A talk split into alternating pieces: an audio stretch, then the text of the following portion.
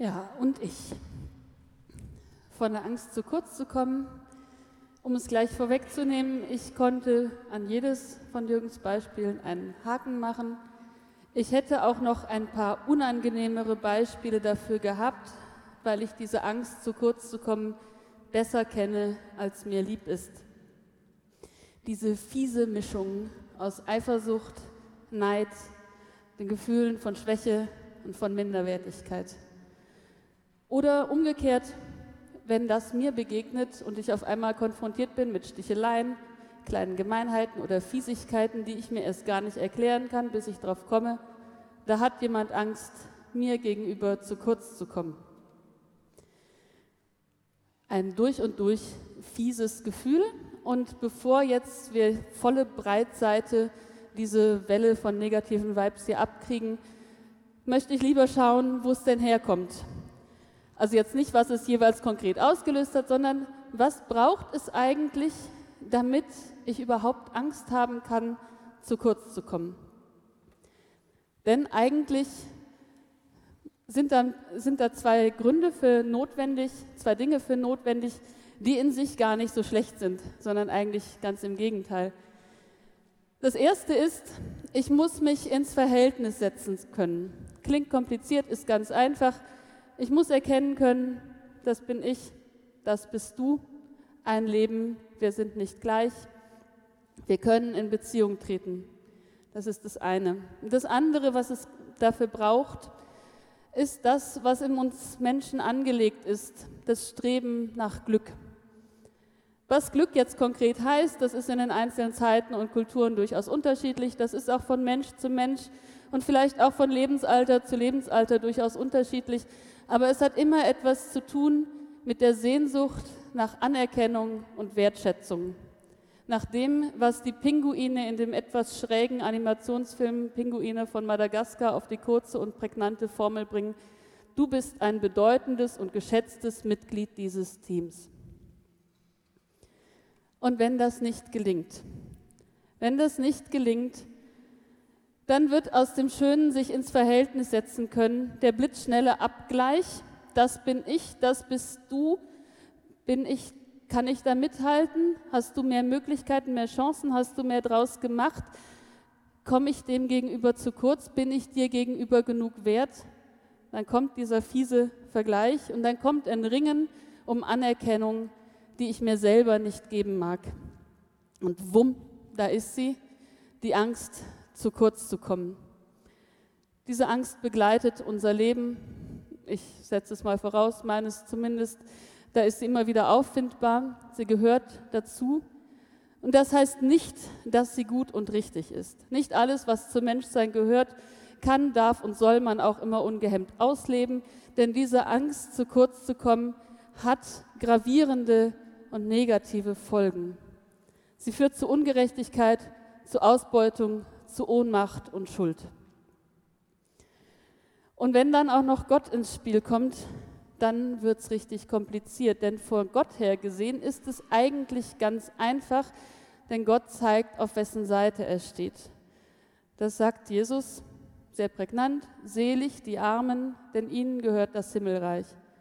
Die, die tatsächlich immer zu kurz kommen, die, die tatsächlich überall den Kürzeren ziehen, die sind bei Gott gut aufgehoben. Ja, und ich? Ich bin noch nicht mal arm.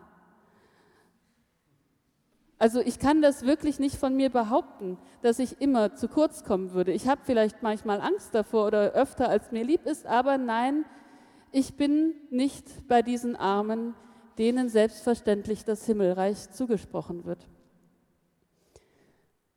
Da wird es knifflig.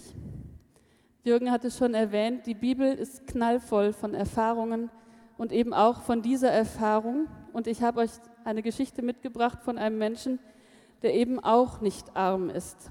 Das ist Zachäus, der oberste Zollpächter in der Stadt Jericho.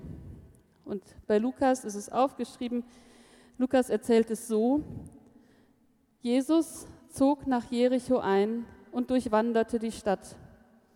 Hier lebte ein Mann namens Zachäus.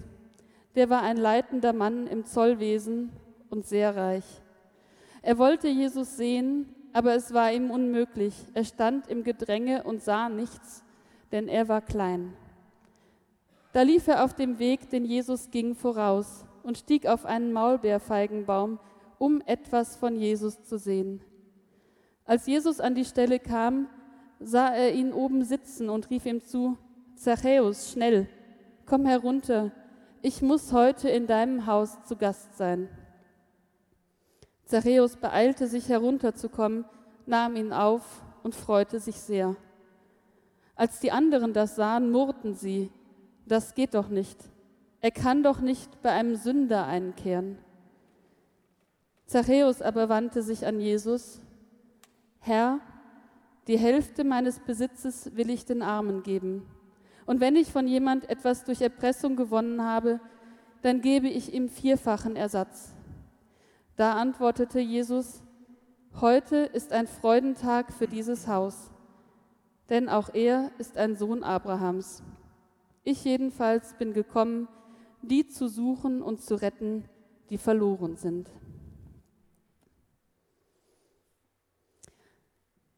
Ja, da ist dieser Zachäus, Zollpächter in Jericho. Zollpächter war ein relativ einfaches System. Man hatte, wie gesagt, ein Gebiet gepachtet von der Obrigkeit und da durfte man dann gegen einen jährlich zu entrichtenden Pachtzins eben selber Zölle erheben. Brückenzölle, Wegezölle, Marktzölle. Und wer das tat, war sozusagen selbstständiger Unternehmer. Das ging alles auf eigene Rechnung. Also wenn man jetzt weniger nahm, als man jährlich an die Obrigkeit gezahlt hat, in dem Fall die Römer, römischen Statthalter, dann war das persönliches Pech. Und wenn man mehr eingenommen hat, dann war das persönlicher Gewinn. Und dieses Einnehmen konnte man ganz frei gestalten. Man kann eben dann, da ist eine Sperre auf dem Weg und da kommt man eben nur durch, wenn man Zoll bezahlt. Und so, wie viel Zoll man bezahlen soll, hängt, drauf an, davon, hängt davon ab, was man so mit, mit sich führt und davon, was der Zollpächter nun für gut findet, was man ihm geben sollte. Das tut Zachäus. Zachäus ist ein Einheimischer. Die Römer hatten damit nicht viel zu tun. Es fehlte normalerweise nicht an Leuten, die diesen Job machen wollten. Vielleicht war Zachäus ähm, schon durch familiäre Bedingungen an diese Zollpachtstelle gekommen. Vielleicht hat er sie auch angenommen, um es mal allen zu zeigen, klein und schmächtig und nicht ganz für voll genommen, wie er war. Jedenfalls sorgte er dann dafür, dass er wirklich nicht zu kurz kam. Oberster Zollpächter in Jericho, sehr reich, schreibt Lukas dazu. Zachäus hat dafür gesorgt, dass an ihm keiner mehr vorbeikam. Da mussten sie ihn anerkennen. Aber sozial hat Zachäus auf ganzer Linie verloren. Zöllner, Zollpächter hatten in der Synagoge nichts verloren, Sie galten als unrein. Und jetzt, wo dieser Wunderrabbi kommt, von dem schon seit Tagen die Rede war, dass er nach Jericho kommen würde, da sorgen die anderen dazu, dass er, da sorgen die anderen dafür, dass er mal an ihnen nicht vorbeikommt. Da schließen sie die Reihen Schulter an Schulter und amüsieren sich darüber, dass der zu klein geratene Zachäus jetzt mal so richtig das Nachsehen hat. Denn dieser Rabbi, der ist für sie da für sie, die Armen und die Unterdrückten, die die Gottesherrschaft erwarten und ganz sicher nicht für einen wie Zachäus. Und was macht Zachäus? In seinen eleganten Kleidern klettert auf einen Maulbeerfeigenbaum, der an der Straße steht, wo Jesus entlangkommen muss. Folgt nicht der Angst, zu kurz zu kommen, folgt dieser unbedingten Sehnsucht, einmal gesehen zu werden und wahrgenommen zu werden und einmal nicht immer nur außen vor zu sein, einmal einen Blick auf Jesus zu werfen und zu hoffen, dass er vielleicht zurückschaut. Und es ist ihm egal, dass er sich zum Gespött der ganzen Stadt gemacht hat. Und was macht Jesus, als er ihn sieht? Vielleicht kennt er ihn und weiß, das ist der Oberste, das ist der Schlimmste von allen hier in Jericho. Vielleicht genügt auch ein einigermaßen wacher Blick auf die Szene, um sofort zu wissen, worum es geht. Ein sehr elegant gekleideter, aber etwas kleiner Mann auf einem Baum. Das Getuschel und Gezischel und äh, Lachen der Umstehenden, die sagen, guck mal da, der Zachäus da oben im Baum. Da weiß Jesus, mit wem er es zu tun hat. Und was tut er dann? Er entscheidet nicht sofort. Er sagt nicht den Umstehenden, dass sie natürlich recht haben und Zachäus ein Sünder ist und ihnen Unrecht getan hat. Er geht auch nicht zu Zachäus und sagt, wird schon, du gehörst doch dazu, für mich bist du wertvoll.